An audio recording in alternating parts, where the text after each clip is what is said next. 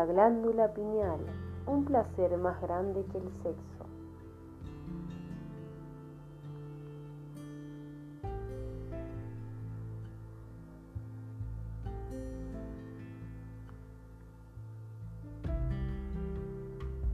Las secreciones de la glándula pineal en una terminología yógica se denomina amruta, porque una vez que comienza su secreción, todo en ti se vuelve dulce y hermoso.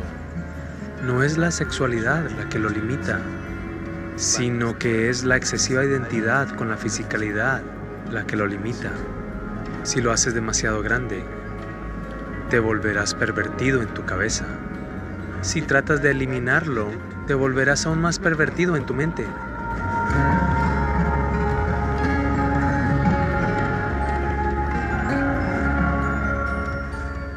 Un hombre de 92 años fue a su médico para un chequeo médico completo.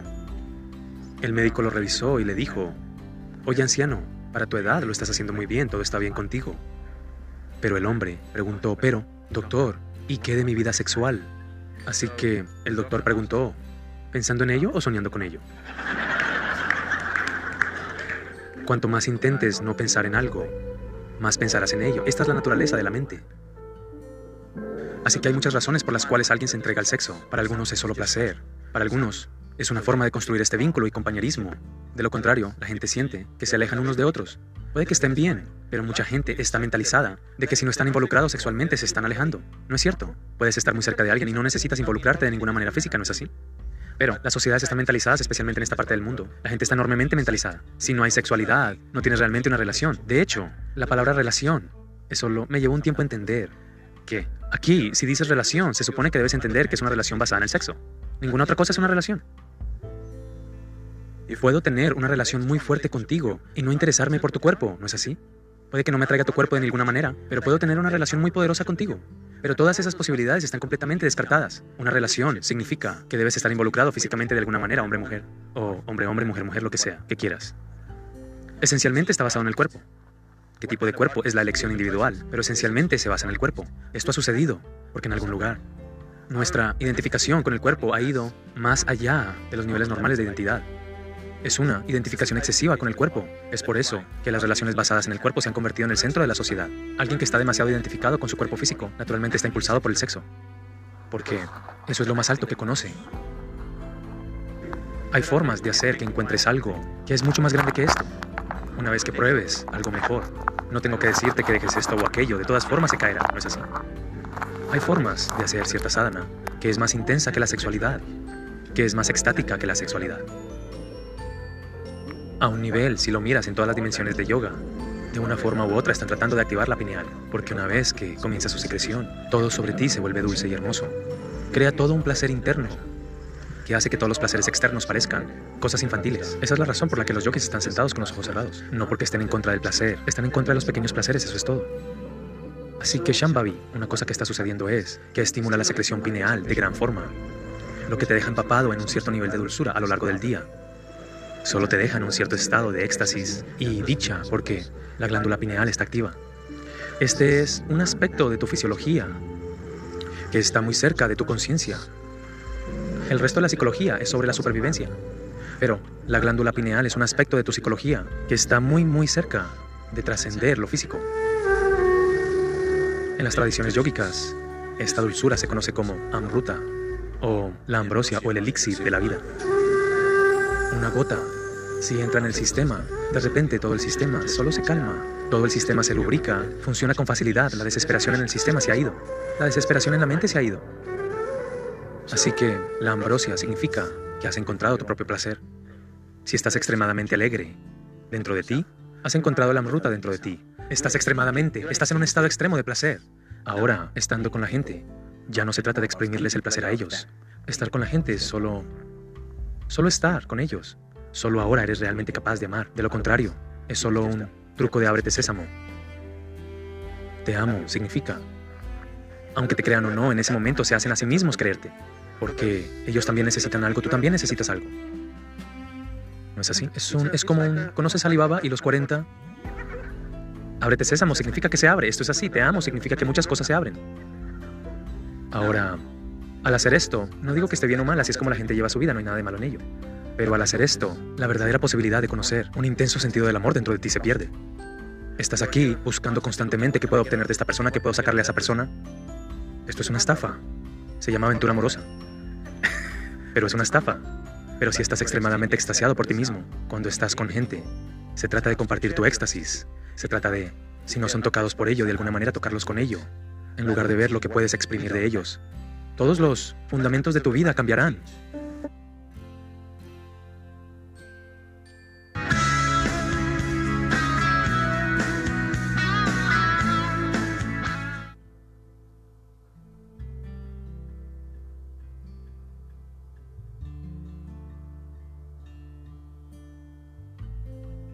¿Sabías que con Didi podés viajar por menos? Didi simplifica tu día.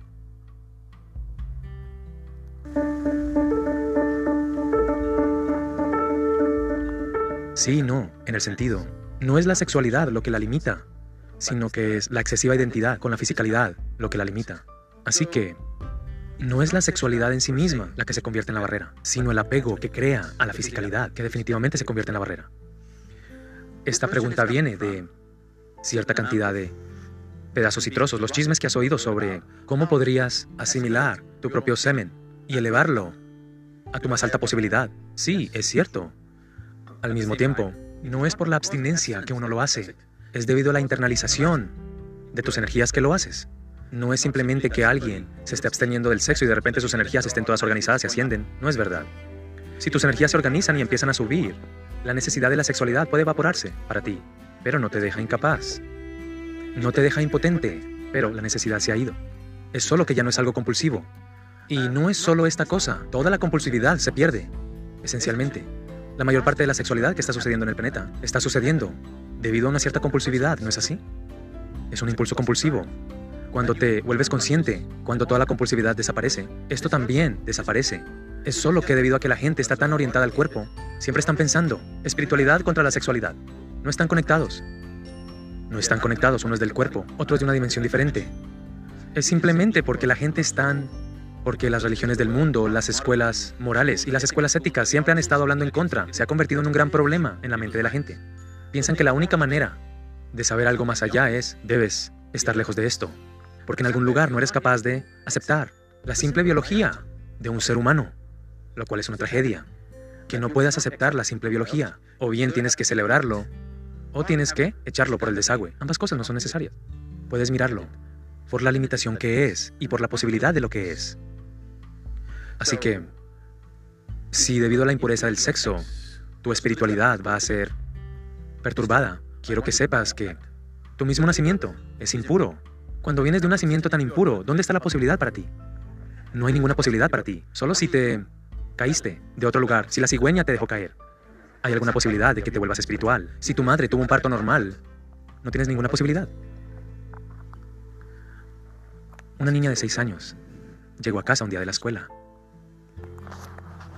y preguntó, mamá, ¿cómo nací? La madre estaba avergonzada. Ella dijo, una cigüeña te dejó caer. Ella dijo, de acuerdo, lo anotó. Mamá, ¿cómo naciste? Una cigüeña me dejó caer también. Mamá, ¿cómo nació la abuela? Una cigüeña la dejó caer también. Y entonces la niña se puso seria y bajó y se sentó y empezó a escribir algo en su tarea. Entonces la madre se sentía incómoda, terminó de cocinar y luego la niña terminó su tarea y dejó el libro allí. Ella fue y lo leyó. Así que el ensayo era sobre el árbol familiar. Así que la chica escribió, durante tres generaciones en mi familia nadie tuvo un nacimiento natural.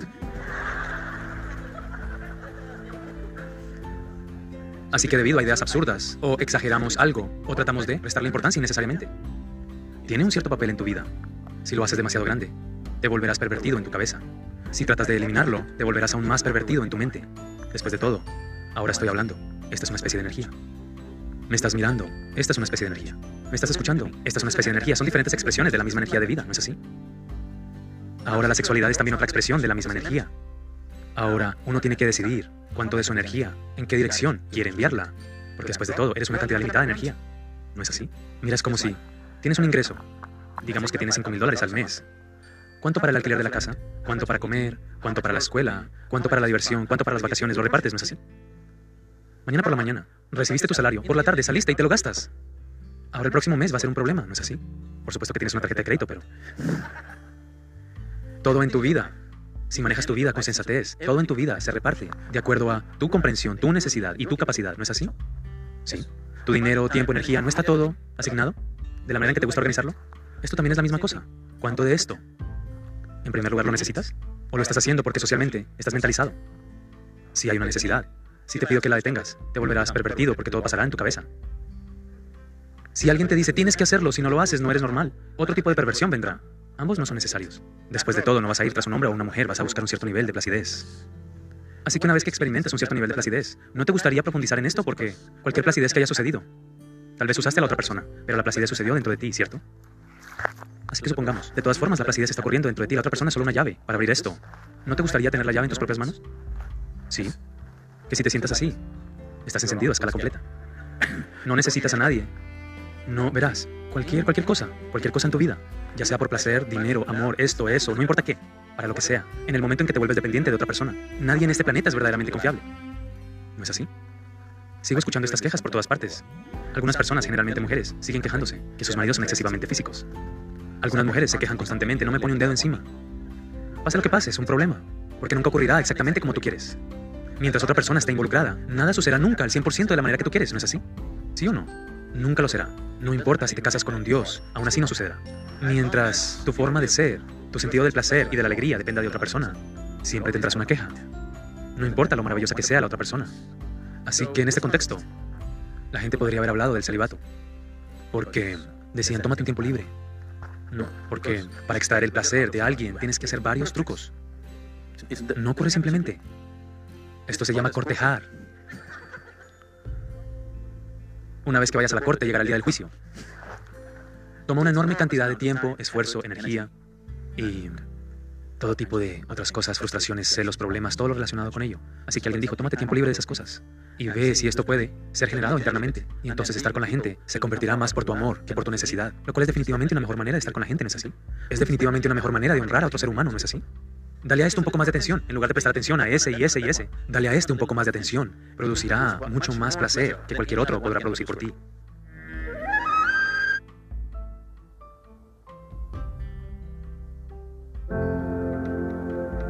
Cierra los ojos y dite a ti mismo, yo soy.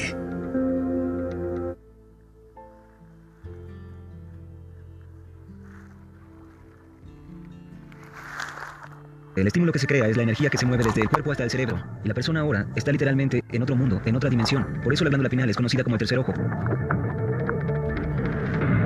Simplemente te deja en un cierto estado de éxtasis y felicidad porque la glándula pineal se encuentra activa. Es un momento profundo donde sientes un amor tan profundo e intenso que te inclinas a prestar atención a las imágenes en tu mente. Te importarán menos cosas como la política. Incluso te importará menos quién es famoso y quién no, porque te darás cuenta de que eres eso y más. Dependiendo de la traducción en Mateo 6:22, Jesús dice algo así como, si tu ojo ve con claridad, todo tu cuerpo estará lleno de luz. Creo que se refiere a la glándula pineal y eso nos permite experimentar el espectro más amplio de la realidad. Muchos de nuestros alumnos atestiguan el hecho de que la glándula pineal se activa cuando se conecta con el campo unificado, todo su cuerpo emana luz y energía. Cuando la glándula pineal se activa, funciona como una pequeña antena en el cerebro. Cuanto más alta sea la frecuencia que capta, mayor energía aplica la transformación y la transmutación de la melatonina.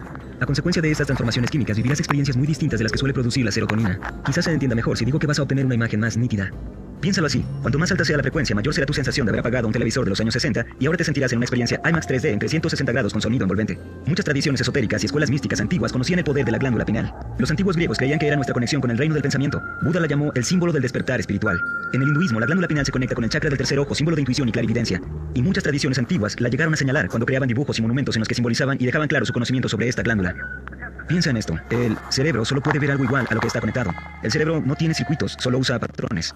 No verás la realidad correctamente, se llama reconocimiento de patrones. Entonces, ¿cómo comenzar a ver las cosas que existen, ya que no tenemos los circuitos para percibir, ¿cierto? En otras palabras, no vemos las cosas como son, las vemos como somos nosotros. Así que pasas la mayor parte de tu vida poniendo tu enfoque en todo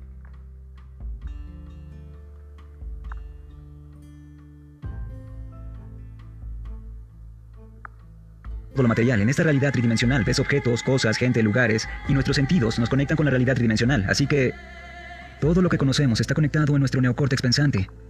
Entonces lo que estamos viendo, y me ha pasado tantas veces, digamos que tienes una profunda experiencia mística. Hay cuatro estados de conciencia, el que vigila, cuando dormimos, cuando soñamos y hay un momento trascendental. Ahora, ese momento trascendental es algo que hemos estado trabajando para inducir, de hecho sabemos que ahora podemos inducirlo, lo hemos medido. Sabemos que la glándula pineal se activa en ciertas áreas del cerebro, que el cerebro límbico se mueve a altas frecuencias, y que una persona tiene una experiencia sensorial completa sin sus sentidos. En otras palabras, lo que sea que esté sucediendo entre sus oídos es más real que cualquier otra cosa que haya experimentado.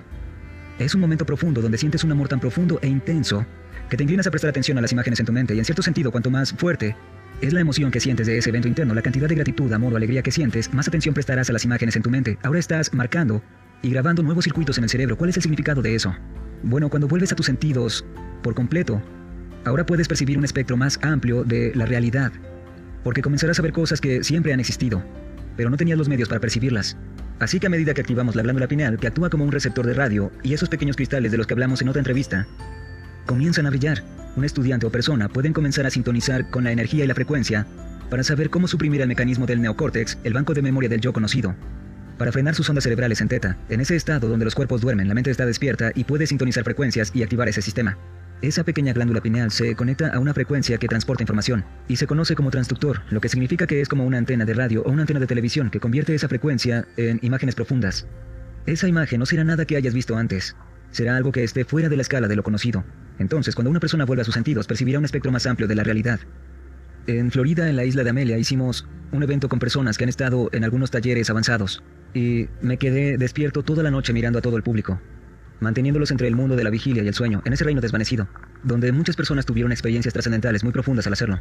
Y trataba de pensar en una forma de explicar esto a la audiencia. Al terminar por la mañana, no había meditado, así que fui a mi habitación, me senté, la hice y me tendí en la cama. Cuando me acosté, de repente vi este hermoso patrón fractal, mientras tenía los ojos cerrados. Y en el momento en que vi esos patrones fractales, reconocí el orden, era información, un paquete, una ola de información. Lo sentí y lo vi con los ojos cerrados. Se desplegó y apareció este hermoso ser de pie justo frente a mí. Estaba sentado con mis ojos cerrados y dije, rayos, cielo santo, wow. Y escuché una risa, sonó como una sinfonía, como una armonía. Estaba ahí mientras yo pensaba cómo explicar cómo podríamos leer frecuencias como los patrones fractales y esa clase de información. Dijo, ¿puedo sugerir un código de barras? Y pensé mientras él o ella decía eso. ¿Qué sabes sobre el código de barras? ¿Compras en algún supermercado? Se rió muy fuerte y tan pronto como pensé en el código de barras, supe que la única forma que todos los placeres externos se vean como el preescolar es la razón de los yogis para sentarse con en el cerebro y más coherencia en el corazón, creamos un láser muy profundo, una señal de Wi-Fi que puede permitirte leer información. En el cerebro y más coherencia en el corazón. En el cerebro y más coherencia en el corazón. Frecuencia en imágenes profundas. Esa imagen no será nada que hayas visto antes. Será algo que esté fuera de la escala de lo conocido. Entonces, cuando una persona vuelva a sus sentidos, percibirá un espectro más amplio de la realidad. En Florida, en la isla de Amelia, hicimos un evento con personas que han estado en algunos talleres avanzados y me quedé despierto toda la noche mirando a todo el público, manteniéndolos entre el mundo de la vigilia y el sueño, en ese reino desvanecido, donde muchas personas tuvieron experiencias trascendentales muy profundas al hacerlo. Y trataba de pensar en una forma de explicar esto a la audiencia. Al terminar por la mañana, no había meditado, así que fui a mi habitación, me senté, la hice y me tendí en la cama. Cuando me acosté, de repente vi este hermoso patrón fractal, mientras tenía los ojos cerrados. Y en el momento en que vi esos patrones fractales, reconocí el orden, era información, un paquete, una ola de información. Lo sentí y lo vi con los ojos cerrados. Se desplegó y apareció este hermoso ser de pie justo frente a mí. Estaba sentado con mis ojos cerrados y dije, rayos, cielo santo, wow. Y escuché una risa, sonó como una sinfonía, como una armonía. Estaba ahí mientras yo pensaba cómo explicar cómo podríamos leer frecuencias como los patrones fractales y esa clase de información. Dijo, ¿puedo sugerir un código de barras? Y pensé mientras él o ella decía eso. ¿Qué sabes sobre el código de barras? ¿Compras en algún supermercado? Se rió muy fuerte y tan pronto como pensé en el código de barras, supe que la única forma de leerlo es con un láser. Un láser es una luz coherente. Y cuando tienes un corazón y también un cerebro así de coherente, ahora producirás una señal multidimensional. Y ahora podrás leer. Ese fractal es solo información. Viene de la fuente y se desacelera en patrones. Y tu glándula pineal en realidad toma eso y lo traduce en imágenes profundas. Eso es lo que hará. Es como un código de barras, entonces, a medida que comenzamos a crear más coherencia en el cerebro y más coherencia en el corazón, creamos un láser muy profundo, una señal de Wi-Fi que puede permitirte leer información. No puedes leerla si están separados, no puedes leerla si tu cerebro es incoherente, no puedes leerla si tu corazón es incoherente, por lo que cuanto más coherencia y orden tengas, más enriquecerá tu experiencia, porque no puedes leer esa información a menos que estés listo, ese es el punto. Así a medida que las personas comienzan a entender esto y comienzan a tener momentos muy profundos, ahora están abriendo su corazón y pueden sostener su coherencia y saber crear coherencia cerebral. Esa es la fórmula. De una forma u otra, se trata de activar la glándula pineal, porque una vez que comienza su estimulación, todo en ti se vuelve dulce y hermoso. Crea todo un placer interno. que hace que todos los placeres externos se vean como el preescolar. Es la razón de los yogis para sentarse con los ojos cerrados. No porque estén en contra del placer, solo de los pequeños placeres, eso es todo. Entonces el Shambhavi es algo que está sucediendo, estimula la glándula pineal enormemente y te deja empapado con cierto nivel de dulzura durante todo el día. Simplemente te deja en un cierto estado de éxtasis y felicidad porque la glándula pineal se encuentra activa. Este es un aspecto de la fisiología que está muy cerca de nuestra conciencia. El resto de la fisiología se trata de la supervivencia, pero la glándula pineal es un aspecto de nuestra fisiología que está muy, muy cerca de trascender lo físico. Amruta, ambrosía o el elixir de la vida. Si una gota entra en tu sistema, de pronto todo comienza a detenerse. Todo comenzará a lubricarse y funcionará bien. La desesperación que sientes se habrá ido. La desesperación en tu mente se habrá ido también. Entonces, ambrosía significa encontrar tu propio placer. Es solo que si tu energía alcanza un cierto nivel dentro de ti, tendrás una clara y nueva visión de la vida. Lo verás todo desde una dimensión completamente diferente. Por lo que comienzas a ver las cosas con un ojo interno, podemos decir que logras girarlo hacia adentro o hacia afuera, a donde quieras girarlo. Así que nuestros ojos son solo externos, no puedes girarlos hacia adentro y ver qué hay dentro de ti, ¿cierto? Entonces, el tercer ojo es en ambos sentidos. Si lo deseas, puedes girarlo hacia adentro o hacia afuera. De cualquier manera, que veas la vida más allá de las limitaciones de tu percepción. Tu percepción se habrá elevado más allá de lo físico. Ese es el tercer ojo. Pero estos son tres puntos de experiencia reales en el cuerpo, donde si tu energía se mueve a ese punto, tu experiencia de la vida se altera. Todo el desarrollo de cualquier proceso espiritual que estés haciendo consciente o inconscientemente es fundamentalmente moverse a un plano superior de percepción, ¿no es así? ¿Sí?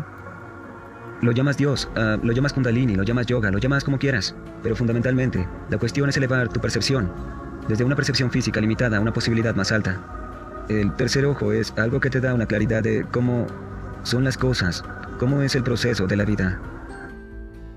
Vuelve Corona Sunset, un momento para conectar al ritmo de la naturaleza, muy pronto.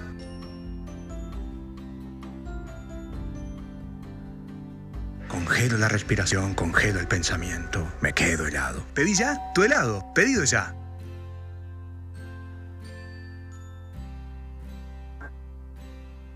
Quería entender si había un puente entre ese mundo donde hay un número infinito de dimensiones y este mundo tridimensional. Me interesa en explicar esta ciencia mística de la glándula pineal. Es que pienso que es como un receptor de radio del cerebro y solo puede ser activado a través de cierto proceso. Cuando este sistema latente se enciende, el estímulo que se crea es la energía que se mueve desde el cuerpo hasta el cerebro. Esa energía se precipita hasta la glándula pineal. En el momento en que sucede, el cerebro entra en lo que se llama patrón de ondas cerebrales gamma. Estás completamente en una experiencia sensorial sin tus sentidos. Lo que sea que esté sucediendo entre tus oídos, la visión que estás teniendo, no la estás visualizando, te está sucediendo a ti. Y la persona ahora está literalmente en otro mundo, en otra dimensión. Por eso la glándula pineal es conocida como el tercer ojo, porque es una visión profunda. Una vez que el sistema nervioso autónomo se enciende y entra en patrones de ondas cerebrales gamma, el receptor de radio tiene pequeños cristales de cálcita, pequeños romboedros apilados, uno encima del otro, y esos cristales comienzan a brillar y comienzan a oscilar. Después se activa el receptor de radio y es cuando el cerebro puede sincronizarse a alguna frecuencia. La glándula pineal se activa como un transductor y esa glándula también comienza a crear versiones mejoradas de melatonina. La melatonina ya nos hace soñar, pero ahora soñarás de verdad. Nos hace estar muy relajados. Pero ahora producirás benzodiazepina, vas a relajarte mucho más y no estarás más en supervivencia. La melatonina ya es un antioxidante, pero obtendrás dos de los antioxidantes más poderosos conocidos por el hombre, anticancerígeno, antienvejecimiento, antineurodegenerativo, antiinflamatorio, antimicrobiano, y luego harás ese increíble químico llamado dimetiltriptamina, que comienza a encender todo. Y lo que sucede es que ya no te mueves a través del espacio para experimentar el tiempo, te mueves a través de los tiempos, experimentas dimensiones y el espacio. La mayor mentira que hemos dicho es que somos seres lineales viviendo una vida lineal. somos seres dimensionales que viven una vida dimensional, y cuando esas puertas se abran para ti, tendrás una idea de cuán grande realmente es esto. Te importarán menos cosas como la política. Incluso te importará menos quién es famoso y quién no. Porque te darás cuenta de que eres eso y más. Hay personas que activaron este sistema latente y ellos tienen una mayor comprensión de quiénes son realmente.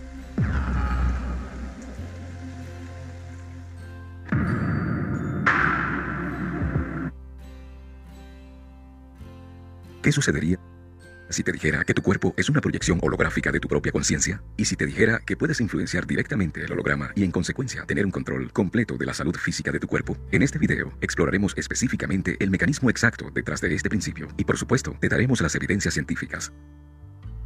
¿Quieres ser saludable, adinerado y sabio? Pensar en el camino al éxito y la riqueza sin estimuladores de memoria ni potenciadores puede ser tan simple como controlar tus pensamientos positivos. Uno de los principios claves de la física cuántica es que nuestros pensamientos determinan nuestra realidad. A principios de 1900 probaron esta teoría sin ninguna sombra de duda con un experimento llamado el experimento de la doble rendija. Encontraron que el factor determinante del comportamiento de la energía, partículas a nivel cuántico, es la conciencia de quien lo absorbe. Sé que ahora esto no tiene mucho sentido para ti, pero estoy a punto de reproducir un video para explicarte de una forma muy sencilla. El video tiene una duración de 5 minutos, pero luego de verlo completo tu perspectiva sobre nuestra realidad cambiará por completo. Echa un vistazo. Y aquí estamos, el abuelo de todas las rarezas cuánticas. El gran experimento de la doble rendija. Para entender este experimento, necesitamos ver primero cómo las partículas o pequeñas bolas de materia actúan. Si lanzamos un pequeño objeto al azar, digamos una roca, en esta pantalla vemos un patrón en la pared de atrás en donde pasaron a través de la rendija y golpearon. Ahora, si añadimos una segunda rendija, esperaríamos ver una segunda tira, duplicada en la derecha. Ahora, observemos las olas. Las olas golpean la rendija y salen golpeando la pared trasera con la mayor intensidad directamente en línea con la rendija. La línea de brillo en la pantalla trasera muestra esa intensidad. Es similar a la línea que las rocas hicieron. Pero, cuando añadimos la segunda rendija, algo diferente sucede. Si la parte superior de una ola se encuentra con la parte inferior de otra ola, se cancelan mutuamente. Así que ahora hay un patrón de interferencia en la pared trasera ubicada en donde ambas partes superiores se encuentran. Están las mayores intensidades de las líneas brillantes y en donde se cancelan no hay nada. Así que cuando arrojamos cosas que son materias a través de dos rendijas, obtenemos esto, dos tiras. Y con las olas obtenemos patrones de interferencia de muchas tiras. Bien, hasta ahora. Ahora vamos a la cuántica. Un electrón es un pedacito de materia como una pequeña roca. Disparamos una corriente por una rendija. Se comporta igual que las rocas, una sola tira. Así que, si disparamos estos pedacitos a través de dos rendijas, deberíamos tener, como con las rocas, dos tiras. ¿Qué? Un patrón de interferencia. Disparamos electrones, pequeñitas materias a través de las rendijas. Obtenemos un patrón como las olas, no como pequeñas rocas. ¿Cómo? ¿Cómo pueden trozos de materia crear un patrón de interferencia como una ola? No tiene sentido. Pero los físicos son inteligentes. Ellos pensaron, tal vez esas bolitas están brincando entre ellas y crean ese patrón. Así que decidieron disparar electrones uno a la vez. No hay forma de que puedan interferirse una con la otra. Pero después de una hora de esto, la misma interferencia de patrones se observa emerger. La conclusión es indiscutible. El electrón sale como una partícula, se convierte en una ola de potenciales, pasa a través de ambas rendijas e interfiere con sí mismo para golpear la pared como una partícula. Pero matemáticamente es aún más extraño. Pasa a través de ambas rendijas y pasa por ninguna, y pasa por una y pasa por la otra. Todas estas posibilidades están superpuestas entre ellas, pero los físicos estaban completamente desconcertados a causa de esto. Así que decidieron echar una ojeada y ver por cuál rendija pasa realmente. Colocaron un dispositivo de medición cerca de una abertura para ver por dónde pasaba y lo dejaron volar. Pero el mundo cuántico es mucho más misterioso de lo que podían imaginarse. Cuando observaron, el electrón regresó a comportarse como una pequeña roca. Produjo un patrón de dos tiras, no un patrón de interferencia de varias tiras. El propio acto de medir o de observar por cuál rendija pasaría significó que solo pasó a través de una, no por ambas. El electrón decidió actuar diferente, como si estuviera al tanto de que era observado. Somos Walla, una tarjeta prepaga Mastercard gratis y una app para hacerte la vida más fácil.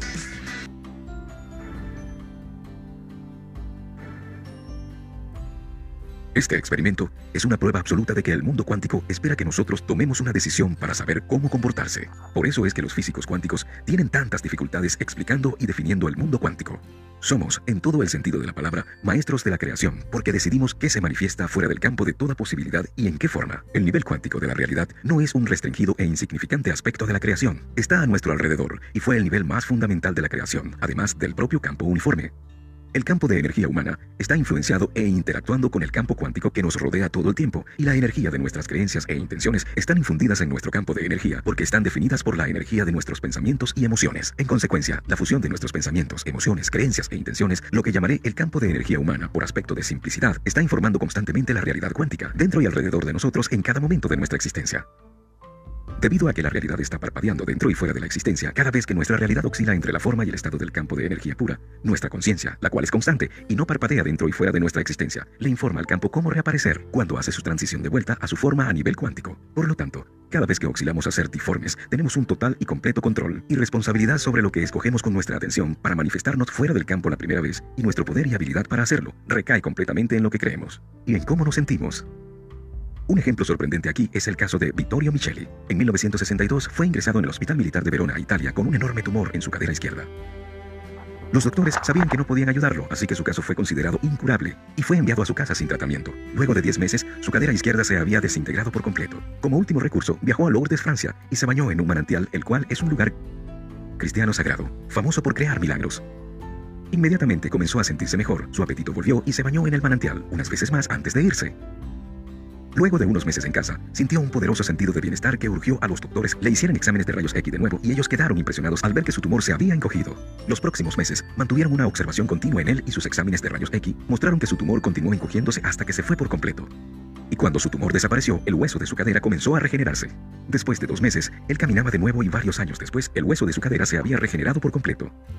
La Comisión Médica del Vaticano en su reporte oficial hizo la siguiente publicación. Una notable reconstrucción del hueso ilíaco y la cavidad ha tomado lugar. Los rayos X realizados en 1964, 1965, 1968 y 1969 confirman categóricamente y sin ninguna duda que una reconstrucción de hueso de forma imprevista e incluso abrumadora ha tomado lugar en un tipo de acontecimiento desconocido en el mundo de la medicina. Comúnmente esto sería catalogado como un milagro, pero encuentro este milagro en el sentido del verdadero poder de las intenciones y creencias humanas. Vittorio creyó que el sagrado manantial cristiano lo curaría y su poderosa creencia así lo hizo, pero el milagro no ocurrió gracias a Dios, o por un lugar sagrado, sino por el poder de sus creencias e intenciones.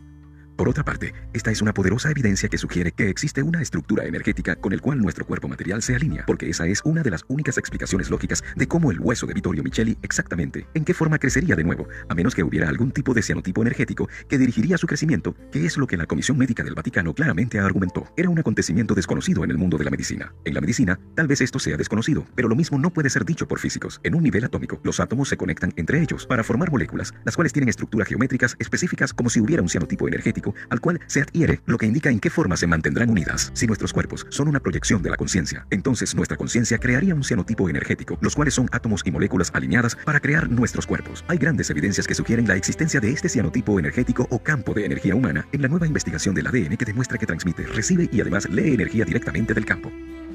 El caso de Micheli es un ejemplo perfecto de nuestra habilidad humana de reorganizar esta estructura vacía con nuestra energía e intenciones, y en consecuencia se manifiesta lo que deseamos directamente fuera del campo para verdaderos resultados milagrosos. El hecho de que él comenzó a sentirse mejor y que comenzó a creer que él estaba curado es la clave de su sanación. Algunos tal vez quieran seguir creyendo que Dios curó a este hombre, y yo estaría de acuerdo contigo, pero tú y yo probablemente disertaríamos en cuanto a la naturaleza de este Dios. Yo afirmo que tú eres un Dios, así como lo somos todos, porque la fuerza que llamamos Dios es la energía, una conciencia infinita tras la creación, y así cuando nos topamos a nosotros mismos como conciencia pura, sin pensamientos, a través de la meditación, entonces nos abrimos a la indefinición de nuestra propia conciencia, porque nosotros somos inseparablemente esa conciencia creativa infinita, y cuando nos abrimos a esa energía, nos permitimos ser inundados con un poderoso sentido de bienestar y conocimiento, el cual tiene un poder asombroso para crear realidad y que directamente afecta nuestra biología.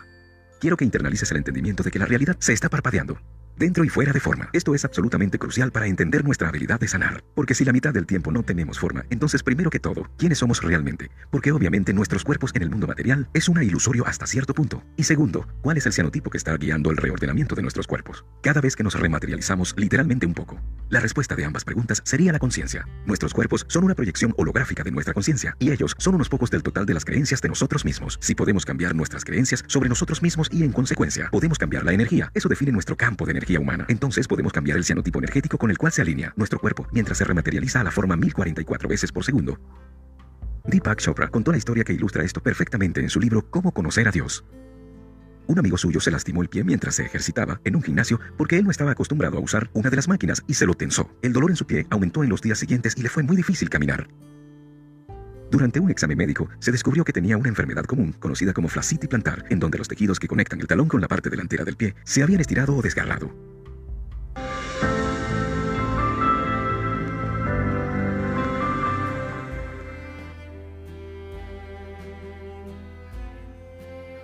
A donde sea que vayas, limpia y desinfecta en un solo paso con Ayudín. Su amigo decidió no someterse a cirugía y en lugar decidió aguantar el dolor, pero con el tiempo encontró el caminar tan doloroso, difícil, que localizó un sanador chino en su desesperación. Este hombre chino era de apariencia ordinaria y no dio ninguna apariencia de ser místico o espiritual, o ser de alguna forma dotado en la sanación. El amigo lesionado de Deepak Chopra dijo lo siguiente. Después de sentir gentilmente mi pie, se levantó e hizo algunas señales. en el aire detrás de mi columna. Nunca me tocó realmente y cuando le pregunté qué estaba haciendo, simplemente me dijo que estaba girando algunos interruptores en mi campo de energía. Hizo esto por un minuto o más y luego me pidió levantarme. Lo hice y no había sensación de dolor, ni el más mínimo. Deben recordar que yo estaba cogiendo, apenas podía caminar. Completamente asombrado le pregunté qué me había hecho. Me dijo que el cuerpo era una imagen proyectada por la mente y que en estado de salud la mente mantiene esta imagen intacta y balanceada. Sin embargo, una lesión y el dolor puede causar que retiremos nuestra atención del lugar afectado. En este caso, la imagen del cuerpo comienza a deteriorarse, los patrones de su energía se deterioran, ya no están sanas. Así que el sanador restaurará el patrón correcto. Esto se hace al instante, en el lugar después del cual la mente del paciente toma la responsabilidad de mantenerlo de esa manera. Esta historia me ha fascinado y me ha inspirado desde que la escuché. Como hemos visto, la realidad parpadea dentro y fuera de la existencia, innumerables veces cada segundo, oscilando entre la forma y la ausencia de ella. Y la física cuántica sabe que nuestros pensamientos y creencias influencian la realidad cuántica, la cual es la fuente del mundo material. Por lo tanto, es natural asumir que una fuente de energía y se informa para toda la creación, incluyendo nuestro físico.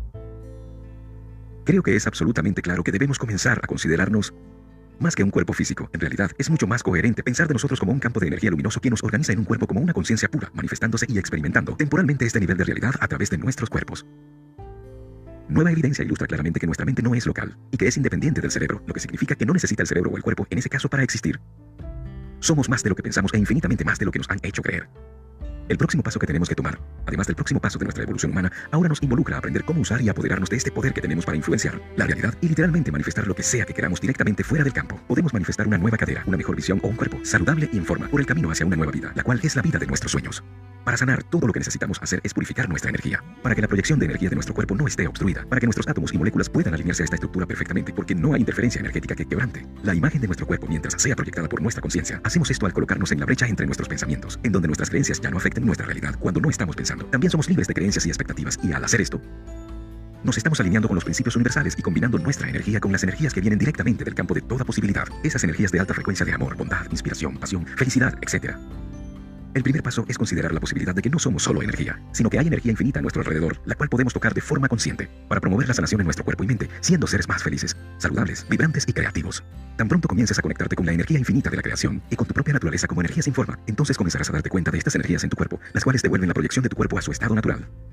La proyección de tu cuerpo puede únicamente ser interrumpida por una perturbación en tu campo de energía, tu conciencia causada por pensamientos y emociones desequilibradas, así como creencias limitadas. Nuestro campo luminoso de energía es naturalmente vibrante, y nuestra energía fluye sin impedimentos como una poderosa corriente de conciencia. Pero los niveles más bajos de conciencia, en los cuales hemos sido condicionados a vivir como parte de nuestra doctrina social, rompen este flujo si se deja desobstaculizada.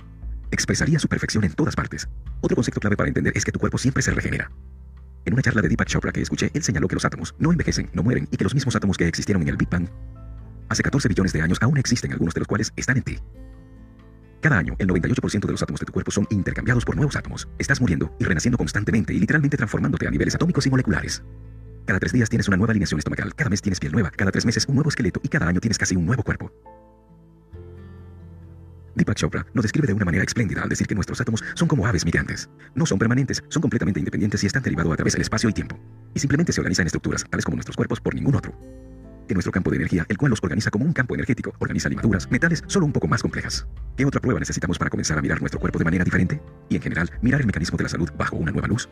Ninguna de las materias primas que forman tu cuerpo físico envejecen. En cambio, están cambiando constantemente.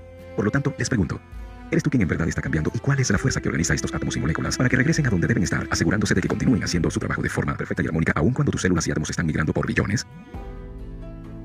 Tu cuerpo no es tu verdadero tú, tu cuerpo es meramente una proyección de lo que crees que eres. Si pudieras descubrir que eres conciencia pura y que quien eres realmente es una infinita conciencia creativa que manifiesta realidad y que co-crea realidad con otros aspectos de ti. Porque cada ser es una expresión de la conciencia universal infinita que hemos catalogado como Dios, entonces puedes comenzar a tomar control completo de tu cuerpo, de tu salud y de tu vida.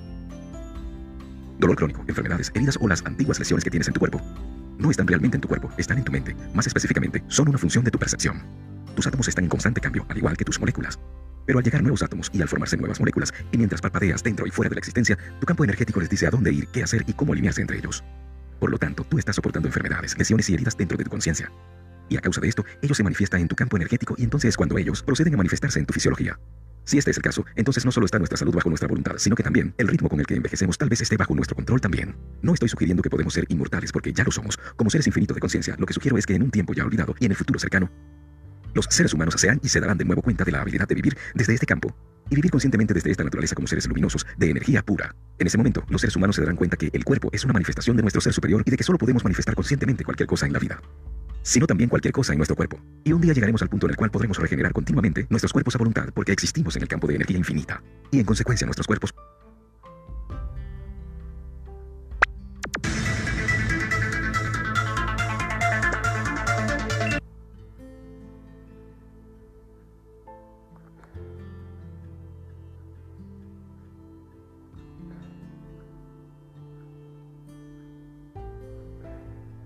Nuevo Head Shoulders crece fuerte desde la raíz. Raíz cuidada, cabello que crece fuerte.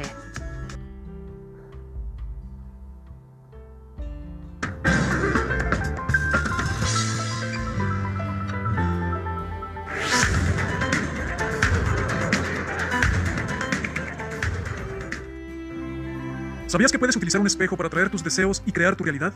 Este es un ejercicio que muchas personas super exitosas utilizan. El espejo te puede ayudar a visualizar y recrear con más efectividad la persona que deseas ser, así como las cosas que deseas manifestar en tu vida. Este ejercicio del espejo tiene una repercusión inmediata en tu mente subconsciente, lo que lo hace muy poderoso a la hora de pretender crear tu realidad. Anteriormente ya hemos recomendado en varias ocasiones repetir tus afirmaciones mientras te miras en un espejo, ya que esa simple acción hace que éstas adquieran más poder y penetren tu subconsciente de manera más efectiva. Pero la forma en que Neville Goddard recomienda utilizar el espejo nos permite acelerar enormemente el proceso de manifestación de la realidad deseada. Vamos pues a presentar en esta ocasión la llamada técnica del espejo de Neville Goddard. Esto es lo que debes hacer. Escucha. Debes pararte frente a un espejo. Ahora, mira con cuidado esa imagen reflejada, sin juzgar, sin pensar en nada, solo observa tu imagen. Ahora vas a sonreír y al mismo tiempo vas a ver en tu imaginación, pero con los ojos abiertos, a tu yo ideal. Haz un pequeño esfuerzo en tu imaginación y recrea en el espejo la imagen de la persona feliz, rica y exitosa en la que te quieres convertir. Trata de mantener tu sonrisa, pues con el simple acto de sonreír estarás liberando endorfinas en tu cuerpo y eso te hará sentir muy bien, lo que reforzará poderosamente tu visualización creativa y emocionalización de tu yo ideal. Entonces, mientras sonríes, viste la imagen que ves en el espejo con ropas elegantes y lujosas. Sabe que tienes tu cartera en el bolsillo repleta de dinero a rebosar. Mírate a los ojos y di. Recuerdo cuando mi reflejo era tan diferente. Ahora soy rico, exitoso, poderoso y feliz. Continúa sonriendo y trata de imaginar un resplandor dorado que emana de tu cuerpo. Mantén este resplandor por unos instantes o durante todo el ejercicio. Si lo deseas, puedes entrecerrar los ojos para visualizar la emanación de esa luz dorada en tu imagen del espejo, y luego que la tengas, abrir nuevamente los ojos para continuar. Repite mientras te miras. Recuerdo cuando mi reflejo era tan diferente. Ahora soy rico, exitoso, poderoso y feliz. Una vez más. Recuerdo cuando mi reflejo era tan diferente. Ahora soy rico, exitoso, poderoso y feliz. Repite estas palabras todas las veces que lo desees mientras te miras en el espejo manteniendo tu sonrisa y sosteniendo tu imagen de una persona bien vestida y con una luminiscencia dorada muy especial. Recuerdo cuando mi reflejo era tan diferente. Ahora soy rico, exitoso, poderoso y feliz. Recuerdo cuando mi reflejo era tan diferente. Ahora soy rico, exitoso, poderoso y feliz. Recuerdo cuando mi reflejo era tan diferente. Ahora soy rico, exitoso, poderoso y feliz. Una vez hecho esto, da por terminado el ejercicio y continúa con tu día normal. Este ejercicio lo puedes hacer por la mañana antes de iniciar tus actividades del día, por la tarde y por la noche antes de irte a dormir. Normalmente solo te tomará unos cuantos minutos hacerlo. Ahora, ¿quieres que este ejercicio sea más poderoso todavía? Te voy a revelar algo que yo hago. Escucha. Vas a proyectar también en el espejo las cosas que deseas manifestar y que te aportarán una gran felicidad, como por ejemplo un nuevo automóvil, una casa, ropa nueva, dinero en abundancia, etc. Para ello, colocarás las imágenes de esas cosas a todo color alrededor de tu cabeza o de tu cuerpo, mientras las miras en tu imaginación. Por supuesto que todo esto es a través de la proyección de tu imaginación. Recuerda sonreír mientras lo haces. Puedes hacer esto último después de que termines de repetir la declaración, para que de ese modo queden afianzadas en tu mente las cosas específicas que deseas manifestar en estos momentos. Por supuesto que esto es opcional, ya que por el simple hecho de hacerlo como nos enseña Neville, es más que suficiente para crear cambios importantes en tu vida y manifestar una mayor prosperidad, felicidad y riqueza. Este ejercicio del espejo es en verdad muy potente y si eres persistente con esta práctica, los resultados que obtendrás no dejarán de sorprenderte, además de lo rápido que las cosas empezarán a ocurrir para ti. Como ya te diste cuenta, la declaración que repetimos frente al espejo incluye la frase recuerdo cuándo, cuyo potencial ya explicamos en el video anterior. Entonces, aquí estamos uniendo el poder de dos métodos de manifestación de Neville Goddard, lo que hace de esta técnica algo muy especial. Aplica la técnica del espejo de Neville y crea la versión más grande y maravillosa de ti. Te deseo mucho éxito y una gran prosperidad.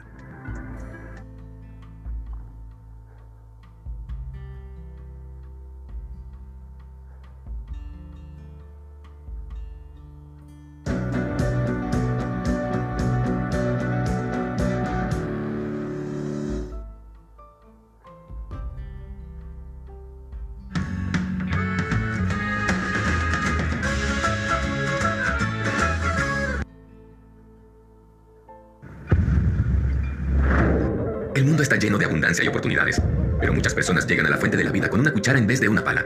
Esperan poco y como resultado, reciben poco. Ben Sweetman. La información que ahora estás a punto de escuchar puede cambiar tu vida completamente. Te develaré la plegaria secreta que es capaz de crear milagros en tu vida.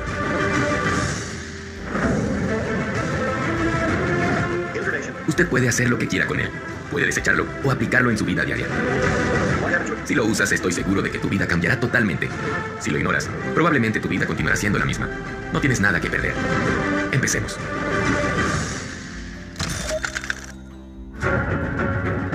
El 97% de los estadounidenses rezan como mínimo una vez a la semana. Incluso los ateos admiten que rezan en alguna ocasión. Pero como ya sabemos, no siempre funciona. ¿Por qué? ¿Cuál es el secreto para que se cumpla una plegaria? Eso es lo que descubrirás en este video, donde revelo una fórmula de tres pasos para atraer milagros a través de esta plegaria en concreto. Y me refiero a cualquier cosa que puedas etiquetar como milagro. Pero antes, respondamos estas dos preguntas. 1. Yo y Vitali, ¿crees en Dios? La gente me lo preguntaba después de leer mi participación en el libro La Ley de la Atracción y participar en la película El Secreto. De algún modo asumieron o escucharon que la ley de la atracción sustituía a Dios. De alguna manera asumieron que la gente que pone en práctica la ley de la atracción está jugando a ser Dios. Y eso me confundió. Yo solía responder, Dios nos ha dado la ley de la atracción, al igual que nos ha dado la gravedad. Es una herramienta que podemos utilizar, pero no sustituye a que nos la ha dado. Después explicaba que sí creo en Dios, pero que normalmente suelo referirme a lo divino como esa fuerza suprema de la vida, para neutralizar cualquier sentimiento que a algunas personas les despierta la palabra Dios. 2. ¿Cómo rezan normalmente las personas? Los seres humanos son individuos distintos y únicos. Sus vidas y pensamientos vienen definidos por diferentes circunstancias, culturas y religiones. Y sin embargo, a pesar de todas estas influencias, las plegarias suelen ser muy parecidas en todo el mundo. Las plegarias de la mayoría de las personas varían ligeramente alrededor de este esquema. Querido Dios, por favor, dame, dame, dame. Ah, y dame un poco más. Gracias. Amén. En otras palabras, la mayor parte de las plegarias suplican a Dios que dé algo a la persona que reza. Por ejemplo, más salud, un nuevo trabajo, una relación mejor o una posesión material. La experiencia me ha demostrado que la mayor parte de la gente no cree en sus plegarias. Rezan sin la convicción real de que alguien les esté escuchando o la creencia de que vaya a suceder algo. Sencillamente lanzan una oración al cielo, como el náufrago que lanza un mensaje en una botella a la inmensidad del océano. Y en esa clásica forma de rezar, orar o pedir, está realmente el gran error que a medida que sigas viendo este video, aprenderás a corregir. He escogido el nombre plegaria secreta, porque tus plegarias deberían quedar entre tu conexión interior con todo lo que hay y tú. He aprendido que compartir tus plegarias con otras personas puede debilitarlas. En lugar de eso y dar pie a dudas o negatividades, guárdate las plegarias para ti. Deja que sea un secreto entre lo divino y tú. Exploraremos juntos todo esto a lo largo del video. El guion básico de la plegaria secreta son estos tres pasos. 1. Gratitud activa. 2. Petición aislada. 3. Acción inspirada. Cuando descubres que ya eres merecedor y que ya estás viviendo un milagro por el cual estás agradecido, primer paso de la fórmula, no puedes detenerte ahí.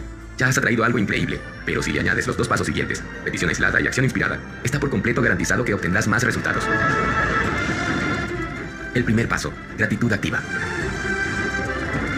La gratitud activa se refiere al momento en que nos damos cuenta de que se nos da la vida. No la hemos pedido ni la hemos comprado, nos la han dado. La gratitud activa significa que tu meditación es gratitud, tu proceso es gratitud, tu plegaria es gratitud y tu técnica es gratitud. La gratitud activa significa dar las gracias en todo momento por el momento. En cada momento, Dios o lo divino constantemente nos está dando cosas que apenas agradecemos. Nos mantiene vivos sin necesidad de una plegaria ni tener que hacer nada. Si reconociéramos esta verdad mediante la gratitud activa, nos sentiríamos abrumados con amor. La gratitud activa nos abriría los ojos y veríamos el milagro de la hora mismo. Hay un motivo por el cual la gratitud es el primer paso de la fórmula de la plegaria secreta. Es un agradecimiento a todo lo que se te ha concedido y que poco a poco crea una especie de campo magnético que atrae más cosas por las que estar agradecido. La gratitud es el mayor purificador de la mente, pero todavía es más, marca el camino hacia los milagros. Cuando entras en un estado activo de gratitud sincera, todo tu ser se ilumina y se te acelera la energía, y esta vibración alta actúa como un imán para atraer cosas buenas a tu vida. Como el gran psicólogo William James afirmó, la mayor revolución de nuestra generación es el descubrimiento de que los seres humanos, al cambiar las actitudes internas de sus mentes, pueden cambiar aspectos externos de sus vidas. Otra forma muy sencilla, elegante y eficaz de purificar cualquier tipo de negatividad que haya en ti es repitiendo las cuatro frases del Ho'oponopono. El método que el Dr. Hugh Len utilizó para curar a un pabellón de enfermos mentales peligrosos. Algo de lo que hablo en mi libro Cero Límites. Las cuatro frases son: Lo siento. Por favor, perdóname. Gracias. Te amo. Cuando repites sin cesar estas palabras, se acaba convirtiendo en una frase de limpieza mental, de inspiración y desbloqueo que puede estar presente en cualquier actividad que hagas. Por lo tanto, desde hoy incluye en toda oración o plegaria la palabra gracias y recibirás más cosas buenas, de forma automática, fácil, sin esfuerzo y de manera natural. El segundo paso, petición aislada. Imaginemos por un momento que ya has dejado de poner excusas y de quejarte y que estás concentrado en lo que tienes con gratitud. ¿Y ahora qué? ¿Qué te parece un poco de diversión? Es de lo que se trata pedir en este siguiente paso, y te recomiendo que lo hagas con un espíritu de diversión. Desde el sentimiento de gratitud absoluta, empiezas a soñar despierto con lo que más te gustaría. El truco es que es mucho mejor crear cuando estás satisfecho con lo que ya tienes. Es parecido a buscar trabajo. Por lo general, la gente suele encontrar trabajo más rápido si ya está trabajando en otro sitio. Es la misma idea. Todo atrae a un similar y tener atrae tener más. Cuando estás agradecido por todo lo que tienes, es como si lo divino dijera, vaya, me alegro de que te guste, te mandaré más. De hecho, creo que esto te gustará todavía más. La paradoja es que liberar la creencia de carencia te permite recibir lo que quieres, pero antes debes eliminar la energía de la desesperación. Por ejemplo, ¿quieres un aumento de sueldo? Pues di, no estaría mal que el viernes me subieran el sueldo. Esto o algo mejor. Apoyar tus peticiones en la actitud correcta es el secreto del millón de dólares para la manifestación de milagros. Es un cambio mental. El tercer paso, acción inspirada. En la fórmula de la plegaria secreta, cuando pides algo, tienes que tener la idea preconcebida en tu mente de esto o algo mejor. El sencillo gesto de pronunciar esas palabras invita a la posibilidad de cambiar a algo mejor mientras avanzas hacia ello. Es decir, cuando te concentras demasiado en conseguir algo en concreto y piensas, voy a hacer esto pase lo que pase, estás haciendo que tu supervivencia dependa de ese deseo. En lugar de eso, lo que quieres o deseas debería ser un generador de energía, algo inspirador. Por eso la frase, esto o algo mejor, es tan importante. Recuerda, la inspiración te da un deseo, la decisión lo convierte en una intención y la acción lo hace realidad. Y antes de finalizar este video, te dejamos esta plegaria secreta que consta de los tres pasos, gratitud activa, petición aislada y acción inspirada. Una plegaria secreta para el dinero. Gracias por mi vida y todo lo que hay en ella. Sé que mi vida es un regalo maravilloso y estoy agradecido por ello. Yo, aquí menciona tu nombre. Sé que Dios es el origen de todos los bienes y que el dinero es Dios en acción. Sé que mi Dios está aquí y ahora. Soy tan rico y me siento tan pleno que tengo gran abundancia de dinero para gastar y compartir, hoy y siempre. Sé que la verdadera prosperidad incluye la salud perfecta, la riqueza perfecta y la felicidad perfecta. Prometo actuar en las ideas que reciba y las oportunidades que vea, consciente de que son señales y pistas de lo que debo hacer para atraer más dinero y continuar viviendo una vida de magia y milagros. Esto o algo mejor. Gracias. Te amo, Dios. O divinidad.